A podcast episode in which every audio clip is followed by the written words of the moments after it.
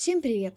Это спецсезон подкаста «Переменка», где я, Василиса Бродская, я преподаю литературу, и Агния Розенталь, преподавательница русского, говорим о небольших произведениях, которые помогут вам на итоговом сочинении. И сегодня я бы хотела обсудить с вами роман «Чемодан» Сергея Донатовича Довлатова.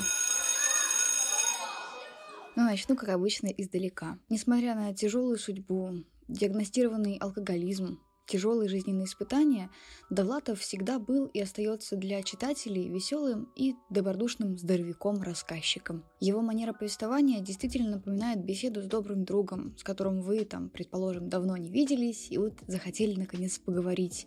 И он приезжает тебе из дальней командировки, от него пахнет дорогой, поездом, и вот он достает там из сумки вкусняшки, и вы начинаете пить чай. Чай на столе, сушки, плюшки и долгий ночной разговор о бытовых неурядицах, о смешных событиях с работы. И что интересно, этот разговор всегда так ненавязчиво тянется к обсуждению вечного. И вот вы уже переходите, сами того не замечая, от сосисок к нравственности и от пары чулок к вечности. Я оглядел пустой чемодан. На дне Карл Маркс, на крышке Бродский, а между ними пропащая, бесценная, единственная жизнь. Я закрыл чемодан.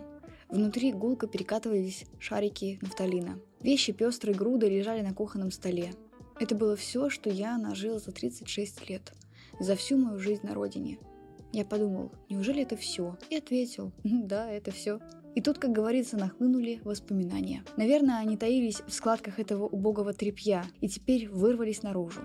Воспоминания, которые следовало бы назвать «От Маркса к Бродскому» или, допустим, «Что я нажил» или, скажем, просто «Чемодан». Чемодан Довлатова представляет собой несколько жизненных историй, которые возникают в памяти главного героя, когда он достает из чемодана какую-то вещь. Соответственно, каждая история поучительна, забавна, но в большей степени все они о людях, о характерах, о жизни и о быте. Поэтому текст станет хорошей иллюстрацией для тем из раздела 1 «Духовно-нравственные ориентиры человека». И Довлатов приятен не только вот этим своим прекрасным таким дружеским тоном повествования, он еще приятен тем, что ты никогда не поймешь, а где часть его реальной жизни, то есть реального Сергея Довлатова, а где вымысел. Сам он это, кстати, э, называл таким причудливым понятием э, документальный вымысел, вот что-то такое. И это приятно, потому что ты путаешься, ты не понимаешь, вымышленно это или это реально, и тем проще тебе перенести все прочувствованное героем на свою жизнь, кроме алкоголизма, надеюсь. Вот. Спасибо вам большое за то, что слушали. Используйте это произведение. Я думаю, что даже если вдруг вам не придется говорить о каких-то высоких материях, все равно этот текст ну, явно вас вдохновит, ну или хотя бы немножко порадует.